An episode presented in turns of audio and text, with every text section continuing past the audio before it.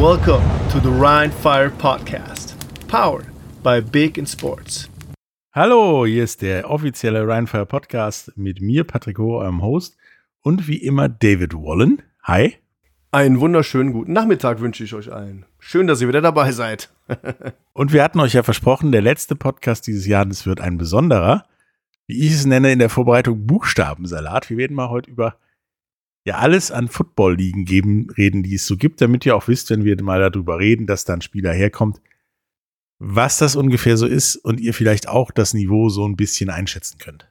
Sagen wir mal so, die, die Ligen, die wir kennen. Also es gibt bestimmt noch ein paar Ligen, die wir nicht aufzählen, aber wir zählen jetzt mal so die wichtigsten Ligen auf, damit wir mal, ich sag mal, so einen, so einen groben Überblick haben und ihr euch das vielleicht auch mal selber im Internet anschauen könnt, weil manche Ligen davon sind schon recht interessant und spielen ja auch zeitversetzt zu unserer Liga. Ähm, das ist schon, ja, stark. Und ja, letzter Podcast dieses Jahr. Wie viele haben wir gemacht, Patrick? Ich weiß, ich weiß es auch nicht aus dem Kopf. Es war eine Menge. müssen wir mal eruieren. Aber wir haben eine ganze Menge Podcasts gemacht und äh, ich möchte mich bei euch allen da draußen äh, nochmal für die Treue bedanken und möchte mich bedanken, dass ihr unseren Podcast hört, der es uns damit weiter unterstützt. Ähm, und grundsätzlich, wie ich es auch oft sage, vielleicht nicht immer, aber oft sage, ähm, ja, folgt uns auf Facebook und Instagram, auf Twitter, auf Twitch, auf äh, allen Podcast-Streaming-Diensten. Unterstützt uns damit und ja, freut euch schon mal auf die Saison 2023, weil ich glaube, da wird's jetzt zum Jahresende hin, äh, wenn der Podcast ausgestrahlt wird, hatten wir ja schon Weihnachten, da wird's es nochmal den ein oder anderen Release geben und zum Neujahr wird's es nochmal ein Release geben äh, von Spielern. Seid gespannt, freut euch drauf. Und jetzt starten wir einfach mal in den Podcast mit einer Liga mit drei Buchstaben und zwar die NFL, die größte American Football Liga der Welt, erfolgreichste American Football Liga der Welt, da wo die meiste Kohle hängt, die National Football League aus Nordamerika. Das ist richtig, aber davor kommt noch kurz die Erwähnung der NCAA. Ah. Die haben wir nicht reingenommen, weil es ist keine wirkliche Liga, sondern es ist der Verband des College-Sports. Der heißt sowohl im Basketball, Baseball, Fußball, Volleyball, ähm, Quidditch, NCAA. Das sind alles Sportarten, die unter der NCAA Meisterschaften austragen, die bilden halt die Basis für alles, was an nordamerikanischen Footballspielern oder Profisportlern irgendwann mal existiert. Grundsätzlich, ja. Und die landen dann in der NFL.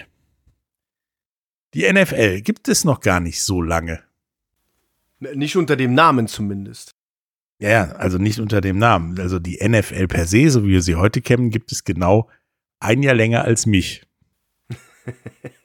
Das ist noch nicht so lange, Patrick. Danke.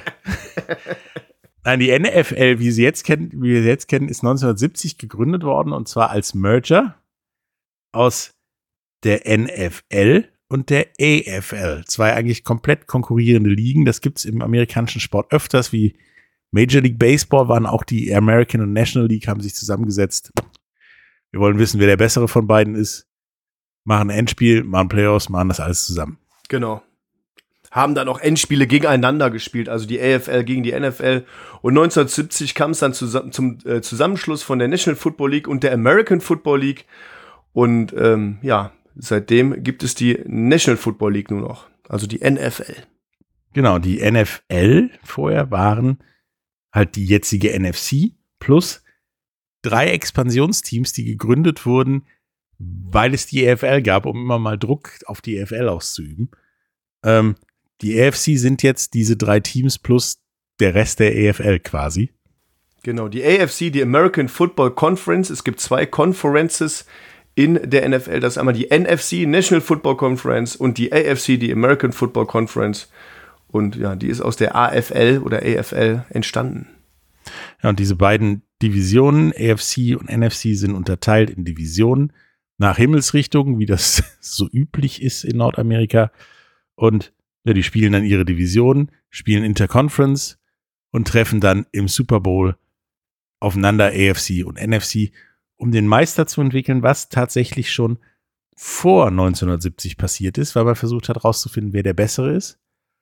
Es hat erst so semi geklappt von den Zuschauerzahlen, dann zog das aber an und wurde ein Riesenereignis, der Super Bowl, den wir heute kennen quasi. Und da hat man sich dann gedacht, vielleicht sollten wir doch das Niveau ist ja ungefähr gleich, lass uns doch was zusammen machen. Und dann gab es die NFL.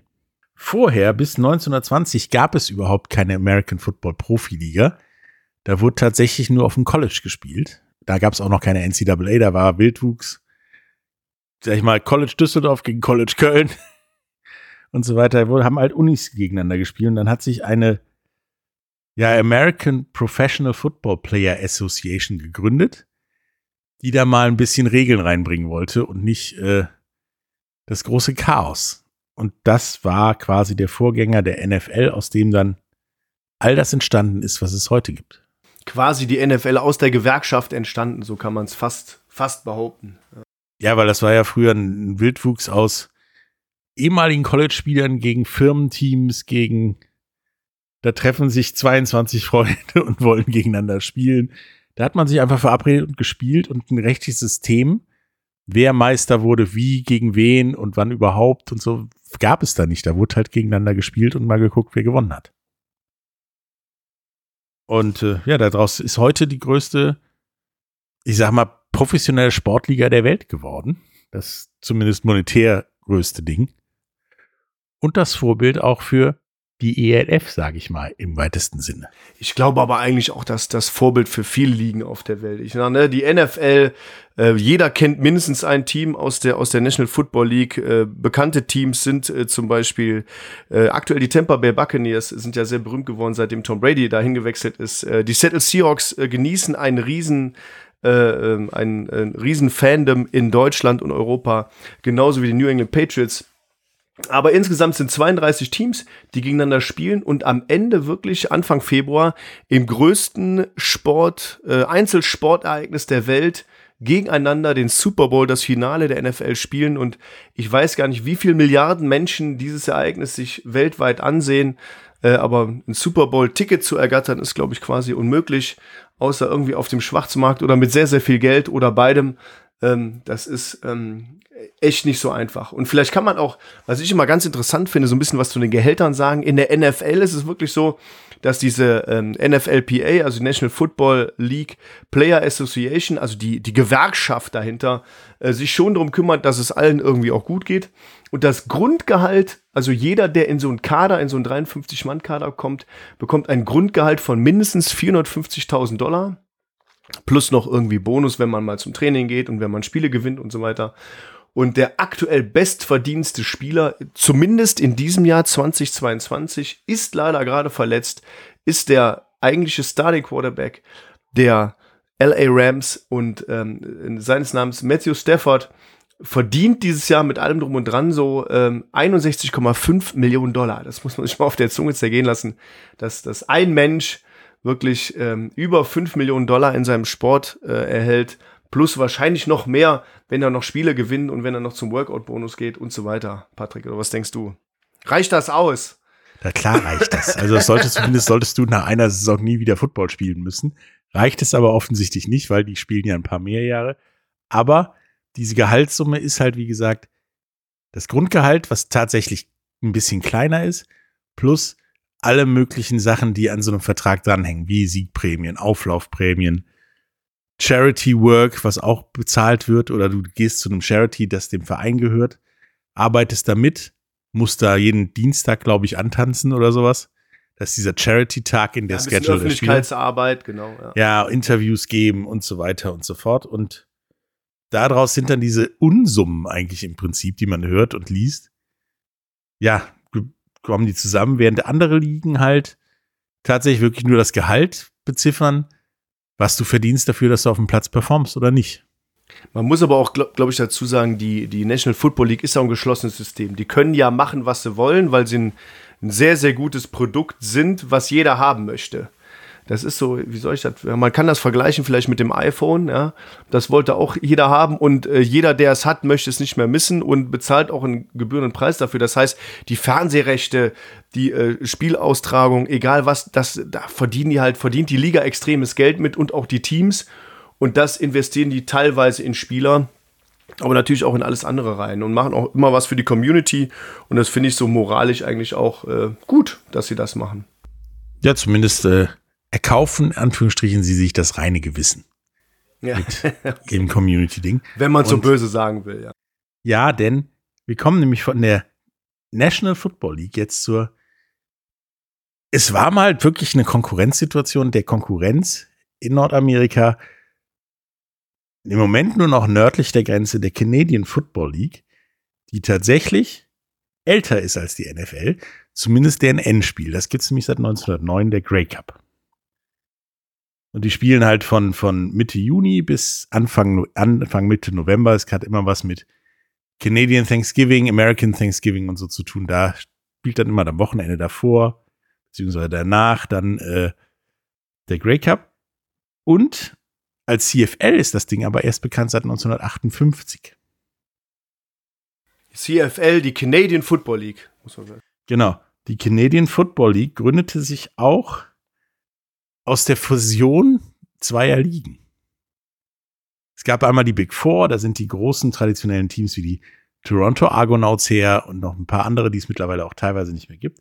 Und der äh, Western Interprovincial Football League. Da kommen halt die ganzen, ich sag mal, mittlerweile nicht mehr, aber damals vom Plattenland-Teams her, wie Winnipeg, wie Saskatchewan, wie Calgary. Da war damals halt nicht viel mehr als eine, ja, eine Ölfeld oder sowas. Da wird Football gespielt. Ich mag, ich mag diese kanadischen Namen. Saskatchewan. Wenn du das liest, kannst du es nicht aussprechen. Das ist tatsächlich richtig, da gibt es aber tatsächlich schlimmere. Ähm, und die spielen halt den Grey Cup miteinander jedes Jahr aus. Ähm, neun Teams, zwei Divisionen. Die Saison dauert 21 Wochen. Wow. Allerdings hat jedes Team zwei Bye Weeks. Womit die Liga nur ein bisschen länger ist als die NFL. Ähm, hat drei Playoff-Runden. Und spielt ja, auch, spielt ja auch fast im Vorfeld der NFL. Genau, so quasi in der Originallücke der NFL haben, hat halt die CFL gespielt. Ähm, ja. Die CFL war aber mal eine richtige Konkurrenz für die NFL. Denn irgendwann war die CFL so davon überzeugt, dass sie ein besseres Produkt haben als die NFL und sind mal kurz in die USA expandiert 1993. Das hat auch funktioniert. Tatsächlich gewann 1995 die San Antonio Texans, wichtiger Name, den Grey Cup. Ja, danach hat die NFL mal ihre Macht ausgespielt. Und tatsächlich ein paar Expansionsteams in ihrer eigenen Liga gemacht, da wo es schon Teams aus der CFL gab, die dann halt den ganzen Laden prinzipiell in die Pleite geritten haben, weswegen da 1997 es keine Teams mehr in den USA gab, der Canadian Football League, und die Canadian Football League so gut wie pleite war und die NFL mit damals drei Millionen US-Dollar Kredit der Canadian Football League zumindest half, dass weiter der Spielbetrieb stattfand und denen die Möglichkeit gab, ja, an Werbemaßnahmen, Medienmaßnahmen, Kommentatoren, Fernsehzeiten zu partizipieren. Im Gegenzug kriegte die Canadian Football League die drei Millionen und kanadische Footballspieler durften in die NFL. Mhm. Aber immer erst, nachdem sie einen Initialvertrag in der Canadian Football League abgeleistet hatten, durften sie in diesem nächsten Jahr, das erste Jahr der theoretisch Free Agency, sich auch in der NFL listen lassen. Jetzt werden wir ein bisschen spezifisch, aber da kommen wir gleich nochmal drauf. Und zwar äh, das Thema Farm League. Das können wir gleich nochmal, vielleicht am Ende nochmal aufgreifen. Das ist ganz interessant. Genau. Und mittlerweile hat sich daraus quasi wirklich die erste Farm League, die erste Liga unter der NFL entwickelt. Ist aber so, die ist unabhängig. Die kann machen, was sie möchte, beziehungsweise was ihre Regeln sagen. Die NFL muss sich auch auf diese Regeln beziehen, wenn sie Spieler verpflichtet und so weiter. Ähm, tatsächlich gibt es jetzt ein Stillhalteabkommen zwischen Canadian Football League und NFL, das sowohl die USA, die US-amerikanische NFL als auch die Canadian Football League nicht in anderes Territorium expandiert. Das ist der Grund, warum die Buffalo Bills immer noch in Buffalo spielen und nicht nach Toronto umgezogen sind, auch wenn sie mittlerweile ja die Farben einer jeglichen Mannschaft aus Toronto tragen, nämlich rot-blau. Mhm. Und es ist eine Stunde nur entfernt, Buffalo von Toronto. Wenn man am Wochenende mal versucht, nach Buffalo zu fahren, wenn ein Videobildspiel ist, ist die sogenannte Friendship Bridge, die Bridge, die Brücke zwischen ja, Kanada und äh, Buffalo, ziemlich pickepacke voll.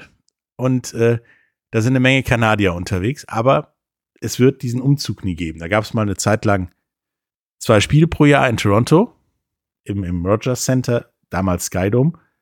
War ein Riesenerfolg. Gibt es aber nicht mehr, weil die beiden Ligen beschlossen haben, wir tun einander nicht weh. Deswegen wird es auch eine Sache wie Canadian Football in den USA ja nie wieder geben. Nochmal zur Information. Es ist einfach so, eine, so eine Koexistenz und ich, äh, um da kurz zusammenzufassen, die, die Canadian Football League hat einfach so ein bisschen die White Spots an der Grenze ausgenutzt, um dahin zu expandieren, wo es noch keine Football-Teams gab im Grunde. Und ähm, du hast eben was gesagt zu, zu, den San Antonio Texans. Wo waren die denn? In San Antonio? Die waren in San Antonio und sind dann, weil die unheimlich erfolgreich waren, nicht nur sportlich, auch bei den Zuschauern, die NFL gesagt, wir behalten den Namen und gründen die Houston Texans. Mhm. Genauso wie der erste Stich in die CFL-Kiste war die Gründung der Baltimore Ravens. Denn das erste CFL-Team in, in den USA waren die Baltimore Stallions. Gefolgt von der Football-Hochburg in Nordamerika, den Birmingham Barracudas. Jetzt kommt der Las Vegas Posse, den Memphis Mad Dogs, Sacramento Gold Miners und Shreveport's Pirates. Ei, ei, ei. So, wer genau aufgepasst hat und mal in die Karte der USA guckt. Mittlerweile gibt es ein Team in Tennessee, wo, Matt, wo damals Memphis spielte. Das sind alles Spots wie Baltimore, wie Memphis, wie die Texans, wo Football aus Kanada plötzlich erfolgreich war und eine echte Konkurrenz war und man in der NFL gedacht hat, da ist ein Markt, da müssen wir irgendwie hinkommen, das müssen wir irgendwie ja basteln, ohne uns selbst, denen die Rechte gehören mittlerweile an den Teams äh, der NFL, ins Gehege zu kommen und hat dann tatsächlich ja Dinge wie Las Vegas und so weiter dann irgendwann portiert. Deswegen die CFL ist im Zweifelsfall dafür verantwortlich, dass es ein paar Teams gibt, wo, wo wir vor Jahren noch keine Teams hatten.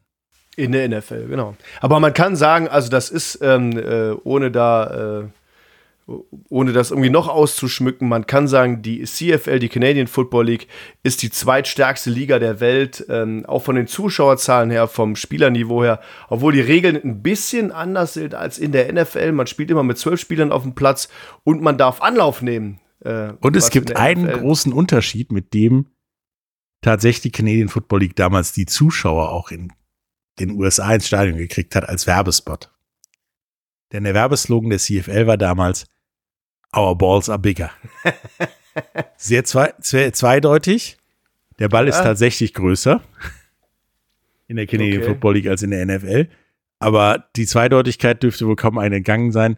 Der Sport ist ein bisschen härter als American Football, was darauf beruht, dass es die Originalregeln des American Footballs sind, plus Helm und Pads. Uh, okay. Ah ja, ich, äh, ich, wenn ich an äh, Canadian Football denke, muss ich immer an diese zwölf Mann denken und an den Anlauf. Aber ist ja nicht schlecht. Ne? Grundsätzlich, äh, sag doch mal was zu den Gehältern. Kannst du was dazu sagen? Was ist denn so ein Grundgehalt in der CFL und was verdient denn so ein richtig guter Spieler? Es gibt eine Salary Cap, auch in der CFL. Das Mindestgehalt ähm, ist für nordamerikanische Spieler 65.000 Dollar im Jahr. Mhm. Für Global Players, also nicht nordamerikanische Spieler, 55.000. Das Maximalgehalt ist für alle Spieler gedeckelt bei 550.000 Dollar im Jahr. Uh, da stark. kommen dann aber auch noch so Incentives dazu, sage ich mal. Deswegen halt. Auto, Wohnung, Essen oder was? Ja, nein, so Sachen wie einen Vertrag mit irgendeinem Schuhhersteller, für den du das Geld kriegst. Für, Ach so, okay. Wie, ja. wie, wie in der NFL. Ähm, tatsächlich ist das auch einer der Gründe, warum ganz viele ja, ehemals gute College-Spieler, die es in der NFL versucht haben, nach Kanada gegangen sind, weil es da immer noch Geld zu verdienen gibt. Ja, das ist doch schon nicht schlecht. Ja. Das Ding ist, es kommen ja auch wieder viele Leute zurück. In der Vergangenheit waren das ja eine ganze Menge Leute, die zurückkamen und dann sogar Super Bowls gewonnen haben. Oder in anderen Sportarten gelandet sind, weil ich glaube, Canadian Football gibt eine sehr ganzheitliche Ausbildung, zumindest was äh, Einstecken angeht. Ich glaube aber auch, dass, dass ich meine, es gibt ja viele NFL-Spieler und auch Canadian Football League-Spieler, die in die Mixed Martial Arts gegangen sind, weil es einfach Top-Athleten sind. Es gibt aber auch genug Spieler, die zum Basketball, zum Baseball oder zum Eishockey, mal gut, Eishockey kenne ich persönlich kein Beispiel, aber zum Baseball gegangen sind, weil es einfach gute Athleten sind und die in mehreren Sportarten auf professionellem Level äh bestehen können. Und das finde ich, das finde ich immer noch stark. Ne?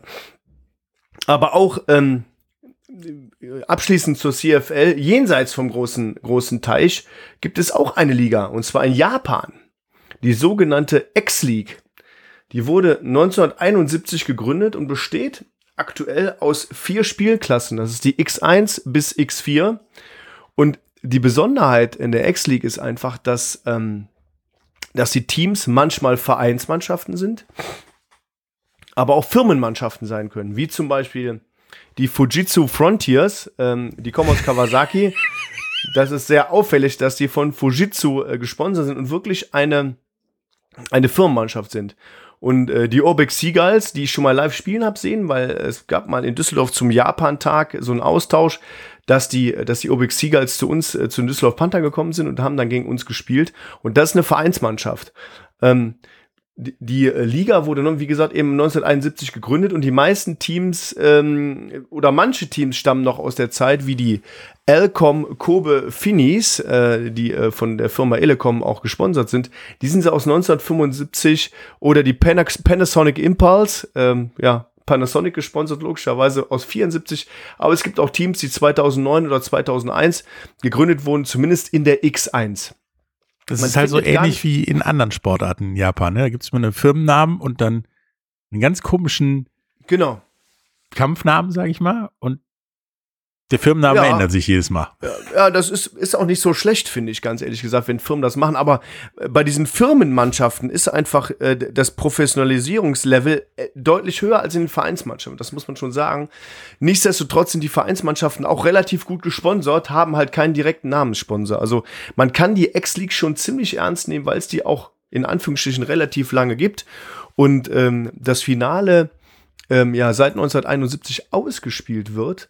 Ähm, es gibt aber auch wirklich viele Spieler, die äh, von da aus ähm, in die NFL gegangen sind, in die Canadian Football League gegangen sind und auch einige Spieler, die ähm, in der deutschen GFL gespielt haben und so weiter und so weiter. Ne? Ähm, das Spiel grundsätzlich ist ein bisschen kürzer, ein Viertel dauert dann nur zwölf Minuten anstatt 15 Minuten, aber das ist ja äh, ähnlich wie im College äh, in der German Football League genauso. Ne? Das ist alles ein bisschen kürzer. Gibt es in der X-League Auf- und Abstieg? Ja, genau. Zwischen X1, X2, X3 und X4. In der ähm, X1 sind auch dann nur acht Mannschaften insgesamt. Und das Finale ist der sogenannte, ja, wie soll es auch anders sein, der sogenannte Rice Bowl. das ist der, äh, der, deren Super Bowl quasi in dem Sinne. Und ähm, ja, wird jedes Jahr ausgespielt. Ja, und äh, ich muss, weil ich gerade eben schon mal ansetzen wollte, man findet gar nicht so viele Informationen über die X-League und ähm, man muss aber sagen, die Webseite und, und äh, alles, was so drumherum gemacht ist, das Merch, die, ähm, die gesamte, die gesamte Aufmachung, man merkt schon, dass es wirklich eine japanische Sache ist. Nicht nur an der Schrift, ich kann halt keine japanische Schrift lesen, haha, ähm, aber auch so ähm, an den Logos, an den, ähm, an den äh, Trikots und so weiter. Das ist schon echt stark gemacht und ähm, ja, auch sehr interessant. Kann man sich mal angucken. Sind super Footballspiele. Ähm, ja, und äh, die existiert im Prinzip, weil, weil es, weil College Football in Japan ein großes Ding ist, richtig? Genau, das ist, das ist auch so ein Thema, äh, dass wirklich viele Spieler aus dem, aus dem College Football kommen und die, die einfach das amerikanische System so übernommen haben. Also es gibt auch einen normalen Draft und so weiter und so weiter. Und es gibt auch so eine, ähm, so eine Partnerschaft zwischen US Football und Japan Football. Und das Motto heißt einfach auch Dream Bowl. Also es gibt ein, ein, ein Bowl-Spiel, was stattfindet zwischen den USA und den japanischen jüngeren Spielern, die so unter 20 sind. Und die nennen das Dream Bowl und das ist wohl die größte Chance, um äh, auch von NFL-Scouts gesehen zu werden. Und der ein oder andere Spieler hat es halt auch geschafft schon. Ne? Das äh, darf man nicht äh, ähm, vergessen. Ja, zu also, NFL Europe-Zeiten waren eine ganze Menge Japaner. Äh, genau, da gab es ja auch. Auch den, bei Rheinfire unterwegs. Ja, da gab es auch die, die Vorgabe. Also du hattest immer einen japanischen Spieler äh, bei den National-Spielern dabei. Das war so eine, so eine Vorgabe damals, ja. Aber wie gesagt, man findet gar nicht so viele Informationen. Deswegen zu Salary Caps und zu Gehältern habe ich nichts gefunden.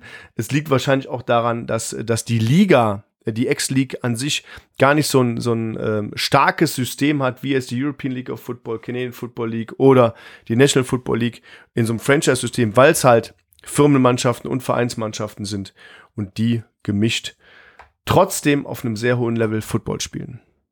Ja, aber wo wir bei X-League sind, es gibt einen neuen Player, der eigentlich ein alter Player ist unter den Football-Ligen. Ja, das stimmt wohl. Das ist die XFL. Die gab es schon mal und dann gab es die schon mal. Also es gab die zweimal schon mal.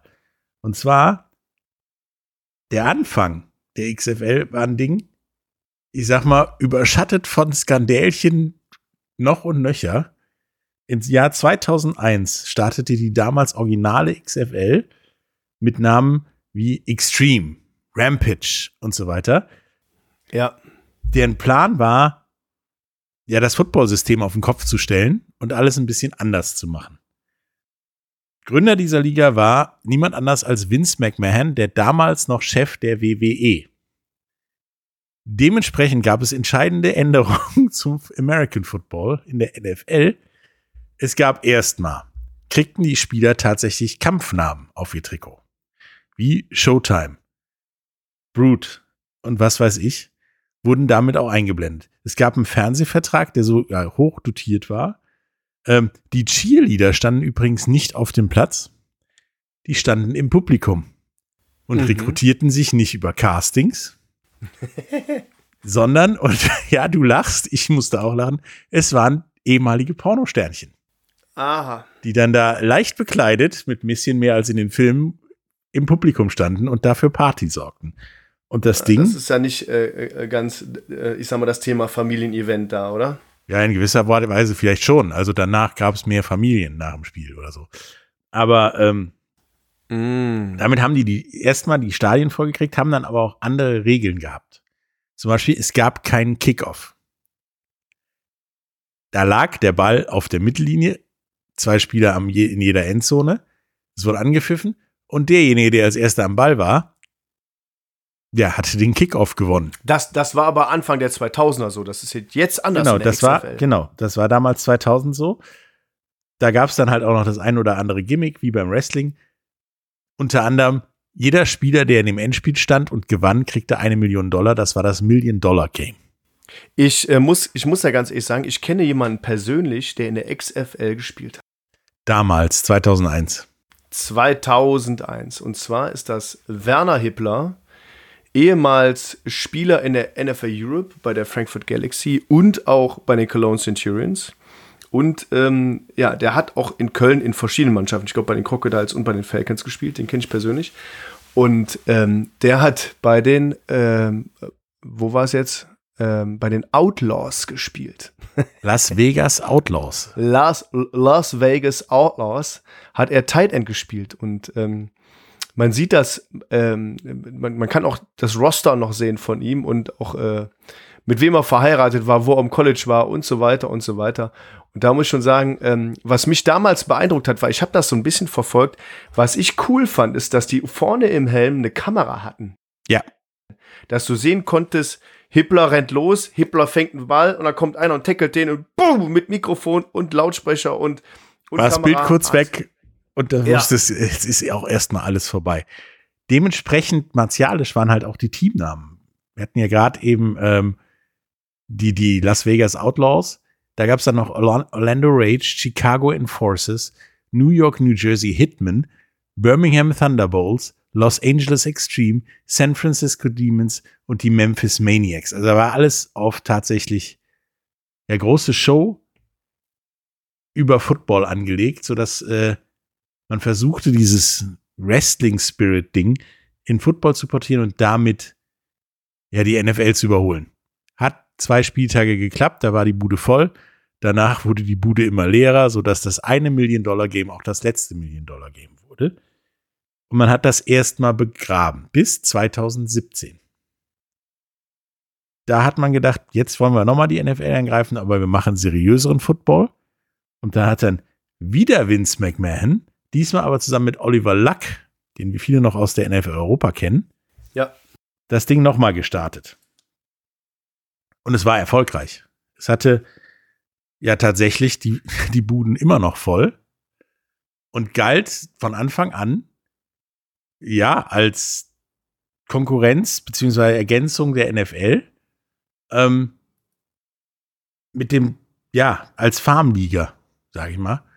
Ähm, und hat halt auch nicht mehr diesen martialischen Touch. Es gab zwar immer noch andere Regeln als äh, zuvor, auch ein paar Übertragungsdinge, aber es war nicht mehr dieses martialische Entertainment-Ding. Es gab normale Cheerleader und so weiter. Genau, man, man hat ja, man hat ja wirklich Anfang der 2000er versucht, so eine, so eine riesen Show daraus zu machen, wie es beim Wrestling ist. Ich persönlich mag Wrestling nicht so, also zumindest nicht dieses, dieses WWE und WWF, weil das für mich reine Show ist. Also es hat für mich, das hat einen riesen sportlichen Charakter, aber da gewinnt ja keiner, der der bessere Kämpfer ist, sondern der, der vorher der erklärte Sieger war. Deswegen ähm, finde ich Wrestling sehr langweilig. Aber meine Frau sagte mal, man kann das sehr gut zum Einschlafen gucken.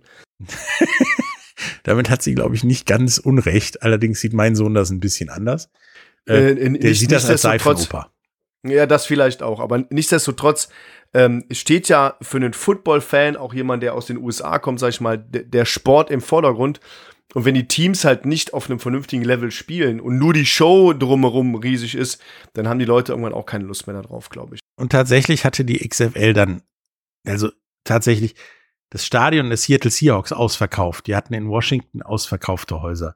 Die haben im Stadion der, der New York Jets und New York Giants die Bude halb voll gehabt und das ist riesengroß, das Stadion. Und dann kam Corona. Und die haben sogar noch weiter gespielt, bis der erste Corona-Fall in der Liga war und dann haben sie gestoppt. Damit hat man viel Geld verdient und es gab äh, verloren und es gab keinen Me- Meister. Auch Vince McMahon, Gesell Ge Hauptgesellschafter des Ganzen und natürlich auf Geld aus, hat sich gedacht, hm, hm, hm, wir wissen nicht, wie lange das dauert. Hm, hm, hm. Verkaufen wir das so, stand halt diese XFL mit ihren gesamten Rechten im August 2020 zum Verkauf. Bis tatsächlich fünf Minuten vor der Deadline wollte keiner diese Liga kaufen. Dann kamen aber drei Leute aus dem Busch, sag ich mal, Ja, die haben nur gewartet. und haben, natürlich haben die da darauf gewartet, dass es billig ist und haben die Liga-Rechte für 15 Millionen Dollar gekauft. Und zwar sind das Dwayne The Rock Johnson, seine Ex-Frau Danny Garcia und das Vorbild für seinen Sidekick in der Fernsehserie Ballers, Jerry Cardinale, haben diese Liga gekauft und wollen, wollten diese und wollen immer noch diese Liga zum Home of Football machen. Ja. So, und die Liga wird jetzt wieder starten mit einer Mischung aus Teams von 2020 ja, und äh, neuen Franchises. Und bis jetzt sieht das alles sehr gut aus und haben auch die Regeländerungen von 2020 übernommen und noch neue Regeländerungen genommen, die auch teilweise ja inspiriert sind von den Regeländerungen, die die European League of Football hat. Ja, man muss, man muss aber auch sagen, ganz ehrlich, Leute, also die XFL aktuell, was die so zeigen, welche Sponsoren die haben, dass sie jetzt auch mit Under Armour äh, fest im Sattel sitzen, das, also, das ist, glaube ich, aber auch dieser, ja, Seriosität, äh, die man Dwayne The Rock Johnson auch nachsagen kann, weil er ja ein sehr, sehr ernstzunehmender Schauspieler ist und Geschäftsmann, ähm, ähm, zugetragen. Also, ich glaube schon, dass die XFL äh, erfolgreich wird. Also, das glaube ich Ja. schon. Und, und zu den anderen Regeln. Der Kickoff ähm, darf, läuft genauso ab wie in der European League of Football. Halt, die Spieler dürfen Also, wir müssen es ja andersrum sagen. Wir haben das ja da abgeguckt. Ne? Wir haben den ja auch Anfang der Saison, wir machen den XFL-Kickoff genannt. Ja, genau. Den, den hast du jetzt auch. Dann ähm, die Touchbacks, Major und Minor, wie in der European League of Football, gibt es dann da auch. Aber dazu gibt es noch Sachen, die gibt es in der European League of Football nicht und die finde ich gar nicht so verkehrt. Es gibt neun Schiedsrichter. Und zwar gibt es einen, der hat eine rote Mütze an. Und dessen einzige Aufgabe ist es, Der Redhead oder was? Genau, um den Ball zu kümmer- kümmern. Der beobachtet immer die Situation um den Ball, wo der Ball war und so weiter und ja, nennt den Spot. Okay. Und dann gibt es noch und das finde ich richtig gut, den Tap Penalty. Das ist ein persönliches Foul eines Spielers und führt für mindestens einen Spielzug zum Platzverweis. Mhm. Dann gibt es noch den Sky Judge wieder. Den gab es in der XFL immer. Also da, darf ich mal kurz fragen äh, äh, zum, zum, zum äh, Platzverweis und du darfst keinen anderen Spieler reinbringen. Doch, du darfst einen anderen Spieler reinbringen. Du, der Typ Okay. darf nur eine gewisse Anzahl von Spielzügen halt nicht mehr mitspielen. Ah, okay. Ähm, Also es ist nicht wie beim Fußball, dass jemand vom Platz stellst und die, die dürfen keinen Ersatzmann holen. Nee, okay. die gibt's auch noch, die Regel wie in der NFL und auch in der European League of Football mit der Disqualification. Die ist sehr ähnlich. Es gibt aber dann noch eine Vorstufe und das ist halt dieser Tap Penalty. Ja. Dann gibt's den Sky Judge, das ist ein zusätzlicher Schiedsrichter, der die ganze Zeit, der oben in der Pressebox sitzt, der die ganze Zeit im Prinzip das Spiel ja über Medien wahrnimmt und Zeitlupen analysiert und ganz schnelle Zeitlupenentscheidungen fällt. Mhm. Und in jeder Referee-Crew muss mindestens eine Frau sein. Das finde ich auch gut. Das finde ich eine super Sache. Und die Chain Crew wird von Laserdown gemacht. Das ist ein ziemlich präzi- präzises Lasermessungssystem, das dann halt den perfekten Spot des Balls jedes Mal an den Red Hat übermittelt.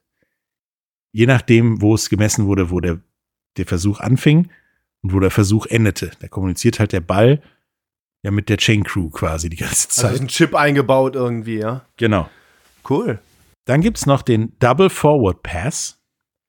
Habe ich zuerst gedacht, was für ein Blödsinn ist das? Aber Nee, äh, ist ganz cool. die Idee dahinter ist, dass wenn der Wurf vom Quarterback zum Beispiel geblockt wird, er den aufnehmen kann und nochmal werfen kann. Das ist die Darf ich kurz fragen, Double Forward nur hinter der Line of Scrimmage grundsätzlich, Genau. oder? aber nur hinter der Line of Scrim- Scrimmage. Daraus hatten sich aber schon in der ersten XFL-Saison unglaublich faszinierende Spielzüge entwickelt. Dass es einen kurzen Vor Vorwärts Vorwärtspass gab, knapp hinter die Line of Scrimmage und dann einen langen nochmal über das gesamte Feld. Und äh, das ist, ist ein interessantes Konzept, halte ich auch ja für gar nicht so verkehrt, das mal weiter zu verfolgen. Es geht, es geht ja auch so ein bisschen ähnlich wie ein Flea-Flicker. Ne? Bedeutet, du, du übergibst den Ball nicht an den Running Back und der pitcht den zurück, sondern du, du wirfst den wie bei einem Screen Pass zum, ähm, zum äh, Running Back, der pitcht den Ball zurück und du wirfst ihn dann nach vorne als Quarterback. Also da gibt's etliche Möglichkeiten, die das, die das Playbook um einige Seiten erweitern. Das genau, nur echt irre. diesmal im Gegensatz zum traditionellen Flea-Flicker muss keiner darauf achten, ist der Ball nach vorne gespielt worden oder nicht. Genau. Selbst wenn er nach vorne geht, gibt es einen zweiten Vorwärtspass. Alles okay. Dann gibt es verschiedene Arten von Extrapunkten. Es gibt ein Scrimmage-Play. Das gibt einen Punkt von da, wo der normale Extrapunkt passiert. Dann gibt es ein Scrimmage-Play von der 5-Yard-Linie. Das sind zwei Punkte. Und dann gibt es ein 10-Yard-Scrimmage-Play. Das gibt drei Punkte nach dem Touchdown. Ist also ich, wir kommen ja gleich noch drauf, also aber sehr ähnlich wie in der USFL. Das ist richtig. Die inspirierten sich da, glaube ich. Ähm, Verlängerung gibt's ähm, und zwar immer ein Three-Round-Shootout. Also dreimal kriegst du vier Versuche, um in die Endzone zu kommen. Wenn du es schaffst, kriegst du Punkt, wenn nicht, nicht. Wenn nach den drei Runden es immer noch unentschieden spielt, gibt es wieder drei Runden. Also merkt euch das, wa- was, was Patrick gerade gesagt hat, weil das gleiche gilt für die USFL, die ich gleich vorstelle. Da muss ich das nicht nochmal erzählen. Genau. Und es gibt einen sehr, also dafür, ich habe das ja auch mal machen dürfen, Punt und Kickoff Return. Es gibt eine Punt Return Regel. Es darf, gibt keine Gunner für die Defense, die sind verboten. Also Leute, die nur darauf aus sind, den Returner, den du ja schon mal vorher siehst, sich zu schnappen. Irgendwie. Ja.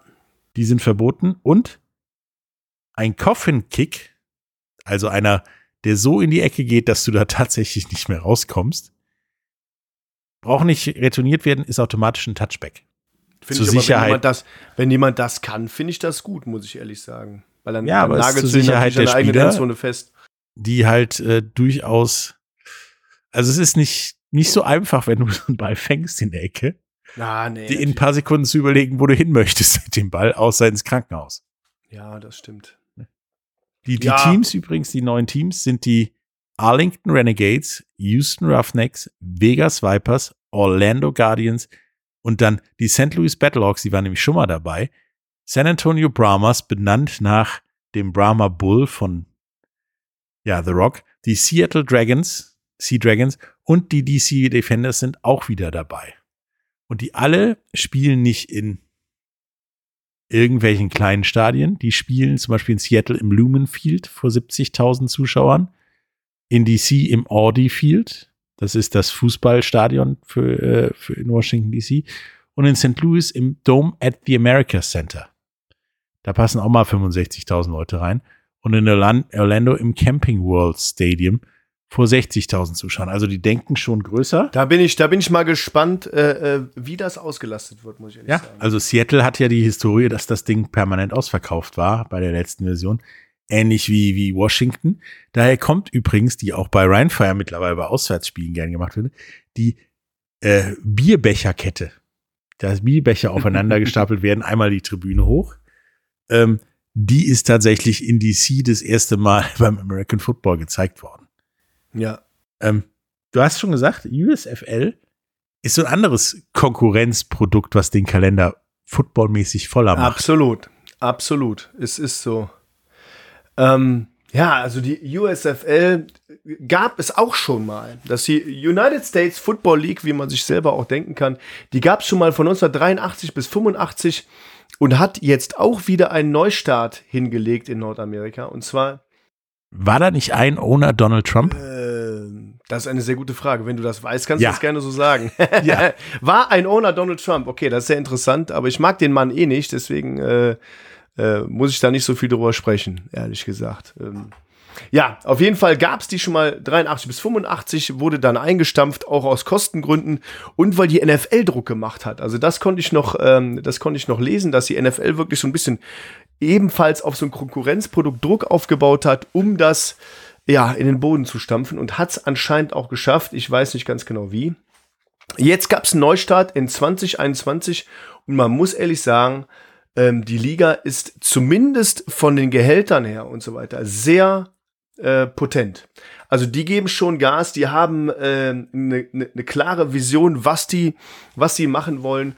Und es schaffen auch ähm, einige Spieler, und das sind wirklich nicht wenige, direkt den Sprung in ein 53-Man-Roster ähm, in der NFL. Also ich habe ähm, das, ich finde, dass das äh, bezeichnendste Beispiel ist für mich Kayvonte Turpin. Der junge Mann hat äh, 20, ähm, 2021 bei den äh, Wroclaw Panthers gespielt, hat ähm, 2022 oder 21, 22 bei ähm, ähm, ähm, in der USFL gespielt und ist von der USFL als bester Spieler ausgezeichnet worden, war wirklich der, der beste Spieler der USFL und ist jetzt bei den Dallas Cowboys als Returner und Receiver im äh, Roster und es startet sogar. Und wurde im Grunde direkt gepickt.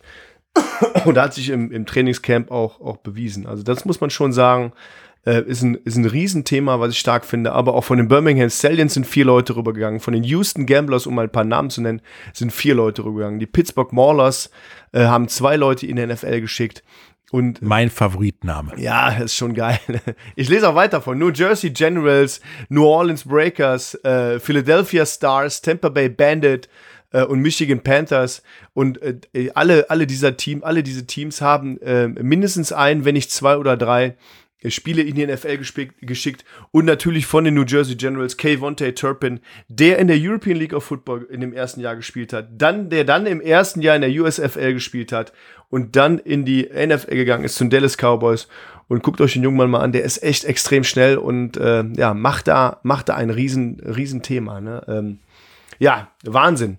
Durchschnittsgehalt, finde ich, äh, äh, habe ich ja bei der NFL gesagt, finde ich auch immer ganz interessant. Durchschnittsgehalt alleine in der USFL nach eigenen Angaben 45.000 US-Dollar im Jahr. Was ich echt nicht wenig finde. Weil das ist ein Durchschnittsgehalt und ähm, be- bedeutet, es gibt Leute, die verdienen deutlich mehr und es gibt natürlich auch Leute, die verdienen wahrscheinlich deutlich weniger. Aber das ist ja ein Gehalt, wo man sagt, hey, ich, junger Mann, 22 Jahre alt, krieg vielleicht nicht die ganzen 45, aber ich bin irgendwo im Practice Squad, bin im Roster drin, äh, krieg meine 30.000 Dollar im Jahr und das sind dann für neun Monate. Das heißt, um die 3.000 Dollar oder ein bisschen mehr im Monat kann man ja mit leben, grundsätzlich. Also das ist nichts Schlechtes. Und ähm, das heißt, der Professionalisierungsgrad ist von 0 auf 100 sehr, sehr hoch. Das heißt, die Leute machen hauptsächlich, hauptberuflich nur das. Und ähm, gibt es ein paar Zahlen, Training Camp gibt es 600 Dollar pro Woche, im Practice Squad gibt es 1500 Dollar pro Woche, wenn du im Active Roster bist, gibt es um die 4.500 Dollar pro Woche. Und natürlich kommen da noch Bonusse zu, wie äh, aktive Teilnahme am Training, Workout-Teilnahme und natürlich gewonnene Spiele. Ähm, man ich konnte aber auch rauslesen, dass so dass das Höchstgehalt für wirklich spezielle Spieler oder auch, äh, ich sag mal, den besten Starting Quarterback, den man so in der Liga hat, das bis zu 300.000 Dollar im Jahr hochgehen kann.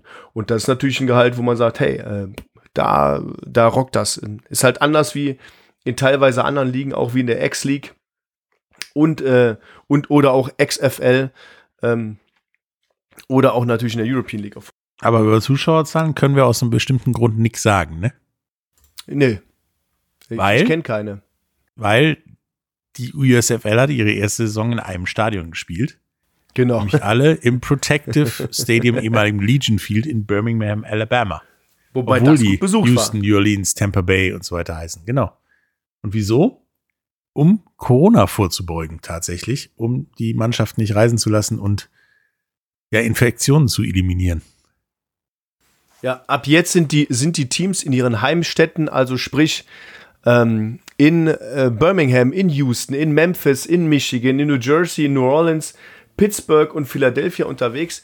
Und da bin ich mal gespannt, wie da sich die Stadien füllen. Aber ich sage trotzdem noch mal, auch mit der NFL, mit der teilweise Canadian Football League, je nachdem, wo du wohnst, in der Nähe, oder mit der ähm, XFL, ähm, ist die USFL auch eine, eine Liga, die auf jeden Fall ähm, sportlich sehr ansprechend sein wird und die Leute sich das auch ansehen werden, weil es außerhalb der Zeiten von der NFL ist und die Leute haben Bock auf Football und ähm, da bin ich echt gespannt, wie das, wie das einschlagen wird, ne? ganz klar. Ja, und tatsächlich gehört diese Liga ja auch unter anderem einem Fernsehsender, nämlich ähm, Fox Sports. Fox Sports, genau, richtig. Genau, damit läuft halt die XFL logischerweise auf Fox. Die, äh, USFL. Äh, die USFL auf, auf Genau. Fox, genau. Und wird Und- aber auch beworben von Fox Sports natürlich. Also das ist eine riesen Medienmacht dahinter, äh, die natürlich total hilft, ja. Genau, und Fox Sports ist tatsächlich auch, ja, Übertragungspartner der XFL zusammen mit ESPN, ABC und NBC. Was heißt, es gibt tatsächlich mittlerweile in den USA das ganze Jahr Football. Oder Nordamerika. Also es gibt kaum einen Blank Spot, wie ich gelesen habe, im Kalender, in dem es kein American Football zu sehen gibt. Ja, das ist, ähm, das ist so. Und das ist, das ist ja das, was die wollen. Ne? American Football. Man kann auch sagen, die NFL, die spielt von, von Ende August bis Februar und dann ist damit wieder Feierabend. Ne? Dann, dann sieht man den Rest des Jahres gar kein Football. Und da kommen die, kommen die Jungs von der XFL und der USFL genau in, die, in diese Lücke rein gerade. Genau, und dann gibt's in dieser Lücke dazwischen und der NFL gibt's wieder Cana- den Anfang der Canadian Football League der Saison. Und dann hast du halt im Prinzip bis November Football in all seinen Schattierungen mit Anfang der Saison, Playoffs, Endspielen und so weiter. Und wenn das Canadian Football Endspiel ist, geht's gerade in der NFL richtig los, so ungefähr. Also du hast halt immer hohes Football Entertainment in, in Nordamerika. Die, wie sind denn die Regeln in der USFL? Das ist doch, glaube ich, auch irgendwie eine Mischung aus so ziemlich allen Regeln, ne? Genau, das, das habe ich gerade eben äh, auch schon mal angesprochen. Also es gibt, es gibt zum Beispiel diese, ähm, was ich sehr interessant finde, ähm, es gibt diese Three-Point-Conversion. Bedeutet, man kann ja nach dem Touchdown das PAT schießen, also Point after Touchdown, äh, von der 15-Yard-Linie durch die Stange gibt einen Punkt. Man kann aber ähm, äh, optionsweise den Extrapunkt nehmen und zwar einmal äh, von der äh, 2-Yard-Linie. Du hast gesagt, XFL ist 5-Yard-Linie. Hier ist es so von der 2-Yard-Linie auch den Ball erfolgreich in die äh, Endzone tragen. Er gibt zwei Punkte, aber man kann den Ball auch nehmen auf der 10-Yard-Linie, wie in der XFL, und von da aus in die Endzone tragen oder werfen. Er muss äh, die, die Linie überqueren. Und das ergibt dann wieder drei Punkte. Das hilft natürlich äh, ähm, den Teams, äh, verschiedene, verschiedene Dinge zu machen. Was, ähm, was ich auch interessant fand, war die Overtime Rule, ist genau die gleiche wie in der äh, XFL ähm, mit dem Best of Three Shootout, hast du ja eben erklärt. Und diese zwei Vorwärtspässe gibt es genauso in der USFL. Und das finde ich stark, dass man, ich sag mal, von diesen ähm, von diesem NFL-Thema so ein bisschen abweicht und neue Regeln mit reinbringt, um das Playbook zu erweitern, um auch dieses Spiel einfach zu verändern und zu schauen, wie kann sich das, das Spiel verändern. Die, die NFL ist ja, ähm, ich, ich sage jetzt mal, immer ja, sehr bodenständig und immer sehr straight mit ihren Regeln. Die ändern natürlich jedes Jahr auch irgendwas, aber meistens so Kleinigkeiten und nicht so viel. Und das finde ich schon stark, dass man da ähm, äh, in den anderen Ligen auch so ein bisschen, bisschen was anderes macht. Auch mit diesem. Tatsächlich war ja einer der, der Gründe, warum Canadian Football plötzlich in den USA so erfolgreich war, weil es da mehr Punkte gibt. Ja, genau. Da gibt's ja halt noch für Touchbacks Punkte und so weiter und so fort. Ähm, das fanden die Leute, Leute geil. Also ein Spiel ist da noch mehr auf der Kippe als in der NFL. Da sind so ein 36-Punkte-Comeback eher möglich als in der NFL. Ja, das, das ist eben so. Ne? Es gibt eine andere Art, Punkte zu machen und es gibt einfach mehr Spielzüge und ich finde das auch, Entschuldigung, ich finde das immer spannend, auch wenn man diese zwei Vorwärtspässe einfach sieht. Also es ist wirklich, das ist schon bombastisch. Ne? Ja, das hebelt auch meiner Meinung nach immer sofort eine Defense auf, wenn er ein zweiter ja. Pass kommt. Ähm, in Kenton, Ohio, im Hall of Fame Stadium wurde ähm, das Finale gespielt und dort haben äh, ganz knapp äh, die Birmingham Stallions gegen die Philadelphia Stars gewonnen und zwar mit 33 zu 30. Aber weswegen ich vorhin Donald Trump erwähnte. Ja.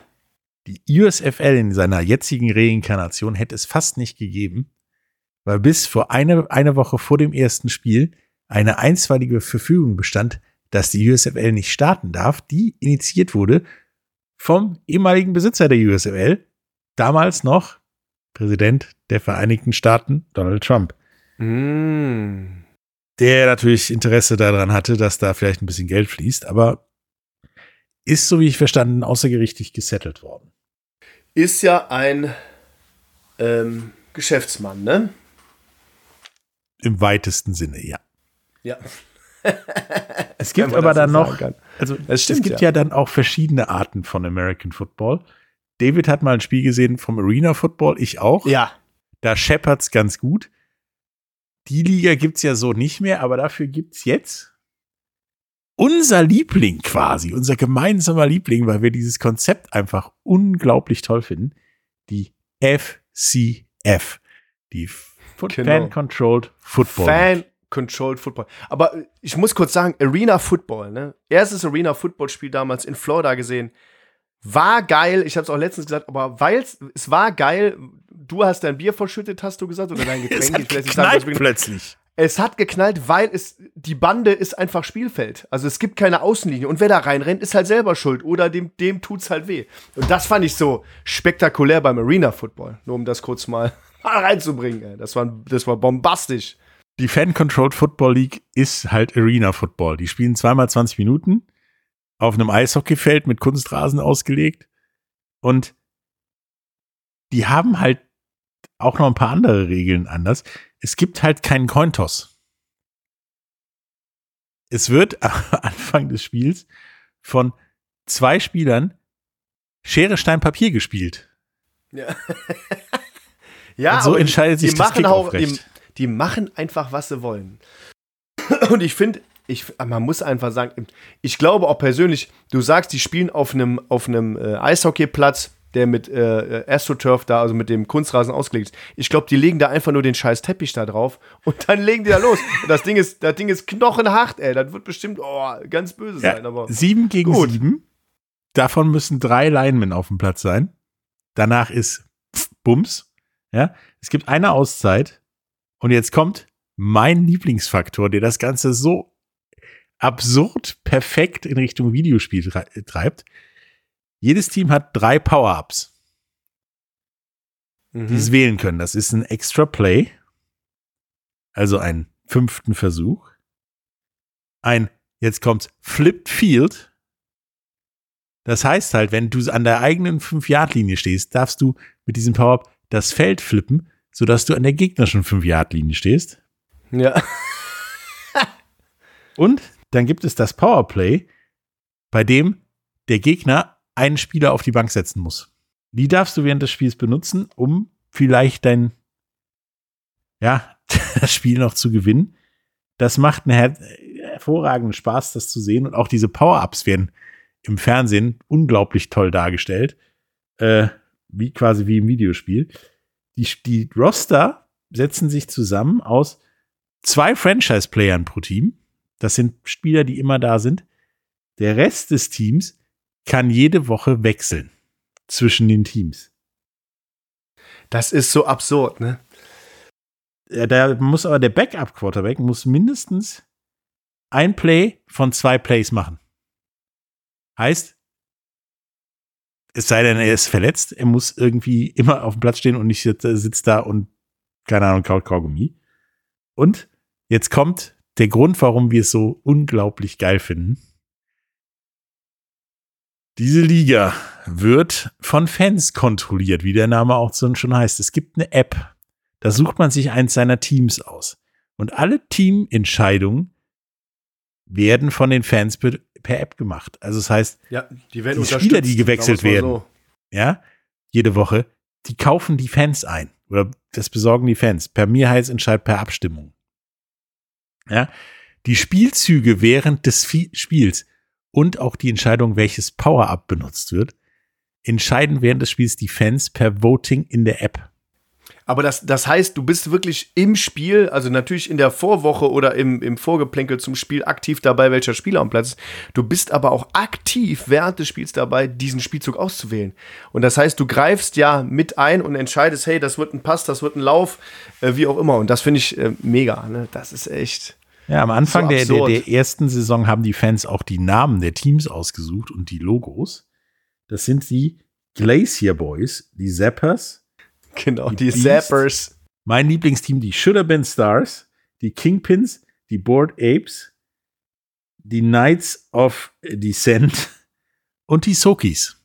Soki, mit 8 geschrieben. Mit S-O-K-I. Ja, aber das, also das, das Logo ist wie eine 8 vorne. Genau. Aber, äh, Warum? Naja. Warum übrigens?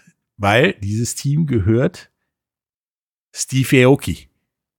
Ah. Dessen Logo ist die liegende 8.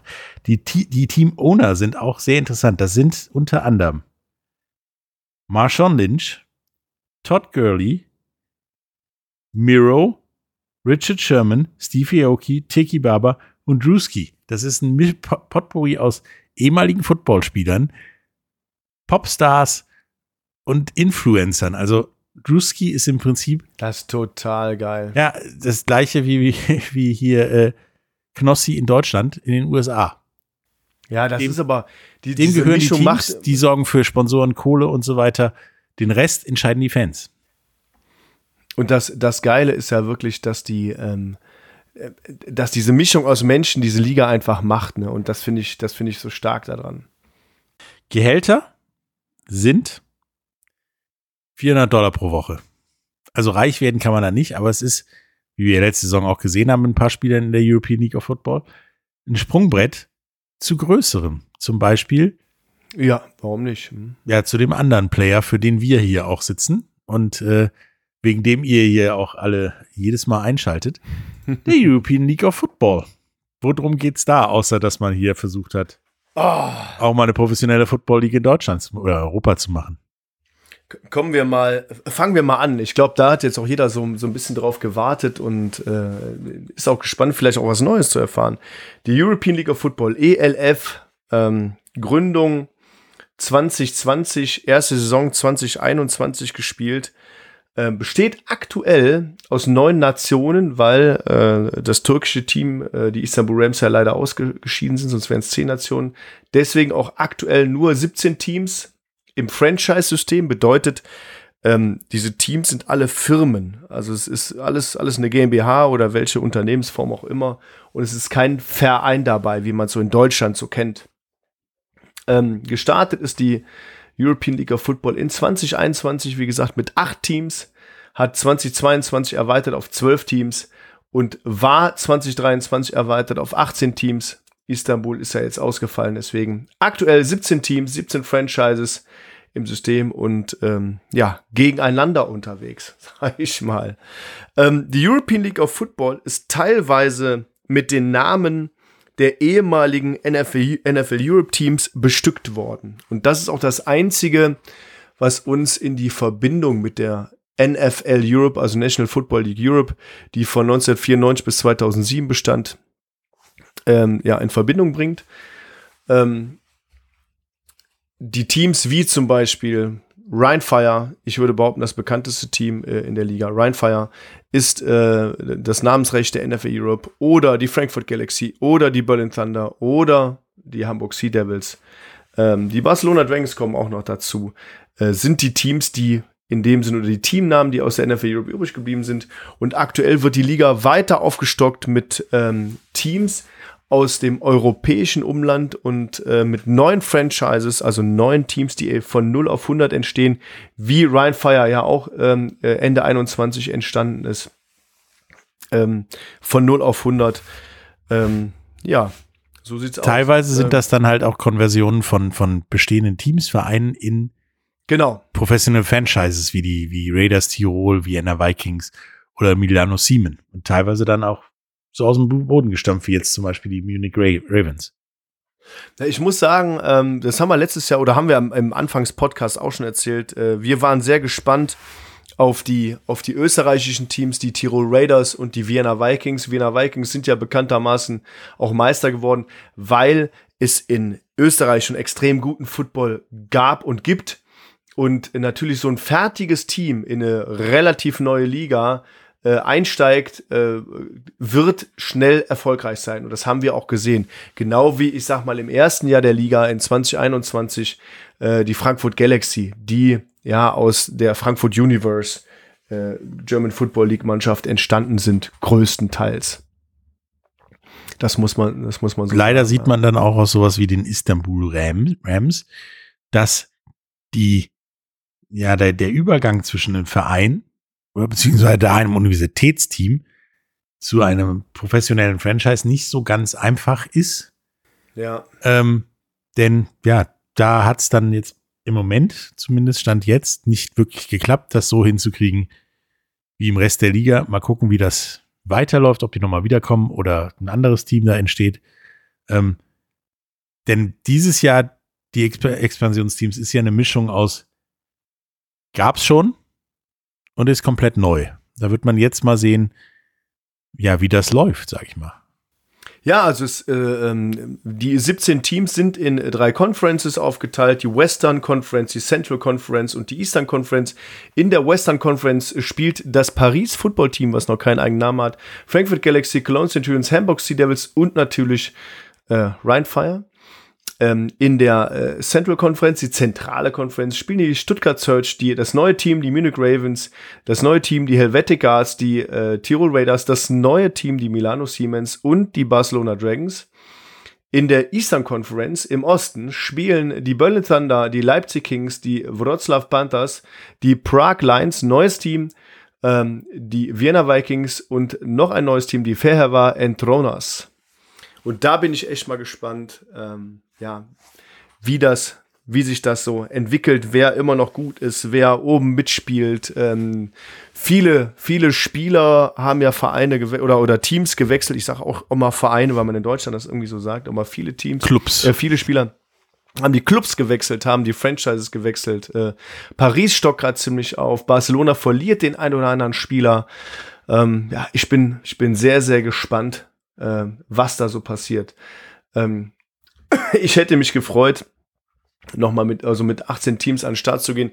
Ich glaube aber, die Liga, ähm, das Liga-Ziel ist ja in den nächsten Jahren irgendwo zwischen 28 und 32 Teams aufzubauen. Insgesamt. Ähm, das wird aber jetzt nicht von heute auf morgen passieren, sondern in, in den nächsten Jahren. Und Ja, vielleicht kann man auch was dazu sagen. Die äh, Wiener Vikings, wie eben schon erwähnt, sind ja Meister und das nächste Finale wird im Heimstadion von Rheinfire stattfinden in Duisburg. Aber ich glaube, jeder, der den Podcast hier hört, wird das auch schon wissen. Und wird auch mittlerweile wissen, dass wir da türkisch nichts an Karten machen können, nach wie vor. Ja, das, ähm, ist, das stimmt auch, ja. Das weil ich werde das immer noch gefragt. Immer noch wichtig zu sagen. Ja, aber äh, wir können da nichts machen. Auch ähm, der Spielmodus ist, ist so, du spielst in deiner Conference, also der Westen spielt gegen den Westen und der Westen spielt dann immer noch gegen zwei Teams aus einer anderen Conference, richtig? Genau, also, also jedes Team hat ein Interconference-Game eigentlich. Ähm, also jede, jede, ähm, jede Conference hat auch Interconference-Spiele. Wir als äh, Conference oder Western Conference haben zwei äh, Interconference-Spiele, da die Istanbul Rams ja ausgestiegen. Aber das sind dann auch Hin- und Rückspiel, richtig? Genau, richtig, ja. Also es sind dann zwei, zwei Spiele Interconference, das sind die Helvetic Guards und die Munich Ravens, dann die Gegner. Genau, jeweils in München und in Zürich. Da freue ich mich auch drauf, weil ich habe ja gehört, was du machst, wenn du mit Leuten von uns in München bist. Da will ich diesmal dabei sein. Und Ach so. ich kenne halt auch ein paar Leute in Zürich. Ja, aber das ist finanziell immer ein anderer Rahmen. Ne? Zürich ist immer so teuer. das ist tatsächlich richtig. Aber äh, schau mal, die waren ja auch letztes Jahr in Duisburg und haben sich angeguckt, wie das geht. Und, und da besteht halt auch durchaus eine Partnerschaft und man kennt sich, zumindest außerhalb des Platzes. Ja. Deswegen äh, bin ich da auf das Spiel, auf beide Spiele sogar, sehr gespannt und ja, Paris, wie auch immer sie dann heißen werden, ist mit Sicherheit eine Reise wert und ist ja auch nicht so weit. Absolut. Mit dem TGW schnell zu erreichen.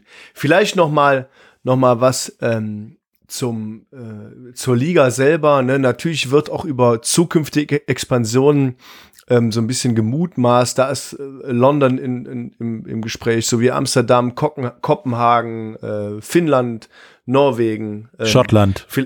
Vielleicht auch die, ja, Schottland hat ja auch in der NFL Europe Zeiten nicht sehr gut funktioniert, muss man leider sagen. Ähm, Amsterdam hat aber damals ähm, ein, äh, ich sag mal, ein sehr gutes Fandom gehabt. Äh, die Spielregeln, äh, ja, sind so eine Mischung, so ein bisschen aus NFL, College Football, XFL und so weiter. Aber eigentlich das, was wir heute auch schon meistens erzählt haben. Der XFL Kickoff ist halt einfach nicht der übliche Kickoff, sondern äh, ein wenig anders. Aber da rate ich einfach, äh, gebt XFL Kickoff bei YouTube ein und guckt euch das an, falls ihr den noch nicht gesehen habt in der letzten Saison. Und ein Kader ähm, besteht eigentlich aus im Normalfall oder äh, davon gehe ich bei jedem Team aus, acht Vollprofis, darunter sind vier A-Spieler, bedeutet, ein A-Spieler ist ein Spieler, der sein, ähm, sein erstes Erst Kontakt mit Football. Erstkontakt mit Football. Nordamerika, also Kanada, USA, Mexiko gehabt hat. Korrekt. Das, das bezeichnen wir als A-Spieler ähm, unter den acht Vollprofis. Vollprofi bedeutet, dass es jemand bei uns ähm, äh, das Housing bezahlt wird, dass er ähm, Unterstützung fürs Essen bekommt und dass er natürlich entsprechendes Gehalt bekommt, um seinen Lebensunterhalt damit vollständig zu bestreiten. Ähm, des Weiteren, also das ist, wie gesagt, acht Vollprofis, darunter vier A-Spieler im Top 2. Das umfasst vier Spieler, die so, ähm, ich sag mal, ein Teilzeitgehalt bekommen, wie es auch schön bei Wikipedia steht. Ähm, und diese Spieler ähm, kriegen schon ein, ein ordentliches Gehalt, sage ich jetzt mal, sind so europäische, wie nennt man das, äh, äh, gute europäische Spieler. Ich will jetzt mal sagen, Lukas Ruosch zum Beispiel ist einer von diesen äh, äh, Playern, die dann, die dann zu uns kommen, aus der Schweiz, äh, bei uns spielen. Und ähm, ja, ich weiß gar nicht, ob er Vollprofi ist oder äh, unter den vier weiteren Teilzeitgeldern ist. Das kann ich, weiß ich gar nicht genau. Ähm, aber ähm, dann kommt der größte Anteil der Spieler und das sind, ähm, ähm, wie es bei Wikipedia steht, ob das so richtig ist, äh, zwischen 100 und 450 Euro im Monat. Ähm, und das betrifft ja dann, wenn man die 8 und die 4 abzieht, so um die 38 Spieler, wenn man von 50-Mann-Roster ausgeht. Ich gehe jetzt aktuell von einem 54-Mann-Roster aus, also 42 Spieler, kann das, ähm, kann das äh, betreffen, die halt ich sag mal, so diese, diese Minijob-Geschichte bei uns absolvieren. Ja, und tatsächlich ist die ELF auf dem Weg, irgendwo in dieser Reihenfolge, die wir vorhin hatten, die nicht ohne Grund so war, weiter nach oben zu rutschen. Also die wird mittlerweile auch in Nordamerika wahrgenommen und äh, erfreut sich da auch größerer Beliebtheit, als wir gedacht hätten. Ja, ich meine, das, das, äh, wir haben auch äh, mit äh, Andrew Weidinger oder Jim Tom Sula NFL-erfahrene Coaches, die natürlich auch noch Kontakte in die NFL haben. Und ähm, was man bei unserem Combine letztens, bei unserem Tryout halt sehen konnte, dass auch schon amerikanische NFL-Scouts, die unter anderem äh, kein geringer als Cole Beasley unter Vertrag haben, ähm, äh, beim, beim Combine waren und sich Spiele angeschaut haben und sogar den einen oder anderen Namen wirklich auf ihrer Liste haben mittlerweile. Also das ist jetzt nicht, dass man sagen könnte, de, äh, äh die, die Liga interessiert keinen, sondern die, die Liga interessiert doch einige Leute und deswegen ja, es gibt ja auch mittlerweile amerikanische, amerikanische Spieler, die ja eine GoFundMe-Kampagne machen, um zu einem Combine zu fahren, wie die vom Ryan Fire, da aufzutauchen und auch mal da vorzutanzen und tatsächlich unsere ganzen Erwartungen durcheinander zu schmeißen. Ja, es ist so. Also wir haben ja auch den, den einen oder anderen Spieler gesehen, den wir leider auch äh, auf, aufgrund der Regularien äh, und der Beschränkungen nicht signen können oder der halt auch nicht in, in unser Roster passt in dem Moment, der aber auch, äh, dem wir uns im Vorfeld gesagt haben, der aber trotzdem erschienen ist und sehr gut performt hat und sich auch bei anderen Teams vorstellt. Also es gibt wirklich Leute, die, die machen hier so eine Art Bewerbungsreise. Es ist natürlich für einen amerikanischen Spieler immer ein Riesenaufwand, aus den USA hinzukommen, selber Kost und Logis und und, und äh, Transport zu bezahlen und dann von, ich sage jetzt mal, äh, Wroclaw nach Paris, nach äh, Düsseldorf, nach Köln, äh, nach Frankfurt und dann wieder zurück. Ähm, das kann ich mir schon vorstellen. Aber äh, wie man sieht, erfreut sich die Liga an immer mehr Bekanntheit und Beliebtheit und deswegen passiert das auch erst, dass die Leute hier hinkommen und auf, auf, uns, auf uns aufmerksam sind. Ja, und tatsächlich nicht nur in Nordamerika, auch in Europa und vor allen Dingen in Deutschland nimmt der Faktor ELF zu. Also mittlerweile ist die ELF auch schon Gegenstand von Meetings der DL, DL, der Fußball-Bundesliga und so weiter, nach dem Motto, wir müssen mal gucken, was da passiert. Könnte interessant für uns werden in, die ein, in der einen oder anderen Art und Weise. Ja, ich hoffe, wir haben euch über äh, diese ganzen äh, Buchstabensalate von NFL über USFL, über ELF, über X-League einen schönen, schönen Abriss gegeben. Also wir haben heute ja wirklich über die NFL, CFL, X-League, XFL, USFL, FCF und die ELF gesprochen. und mal ganz kurz die NCAA gestreift. genau, die NCAA gestreift. Und äh, wenn ihr wenn euch noch Fragen einfallen oder wir noch was anderes als Thema mit aufnehmen wollen, sollen, wie zum Beispiel die GFL, die German Football League, in der ich ja selber viele Jahre gespielt habe, sagt uns doch einfach mal Bescheid, schreibt uns eine E-Mail, äh, podcast at rheinfire.eu oder äh, meldet euch über die Social Media Kanäle einfach ähm, bei uns. Ja, ansonsten würde ich den Podcast fast schließen, Patrick, oder was denkst du?